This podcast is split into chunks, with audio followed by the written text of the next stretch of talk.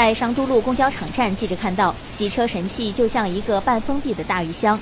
一辆四十七路公交车缓缓驶入全自动的洗车通道，细细的水柱从不同方向射向车体，六个滚刷擦拭车体，就像给车搓了个澡。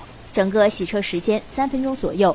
走出洗车线的公交车干净如新，直接可以上线运营了。四十七路公交车长，这个挺方便，洗的还挺干净。平常人力那种，从头到尾车转一圈，差不多半小时到一个小时吧。用这个就是几分钟就能把车给洗干净了。这个洗车神器需要司机和操作员两人同时工作，可以将以往人工操作一个小时左右的洗车时间压缩至三分钟，并带有循环水装置。据郑州四公司三车队副书记李红介绍，为了擦亮城市窗口。郑州的公交车每天至少要清洗一次。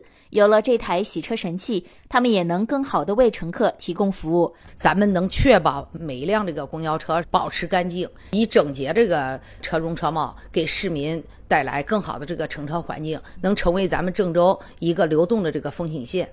今后，公交公司还将在其他场站陆续投放洗车机，为城市公交优先理念助力，提升服务质量。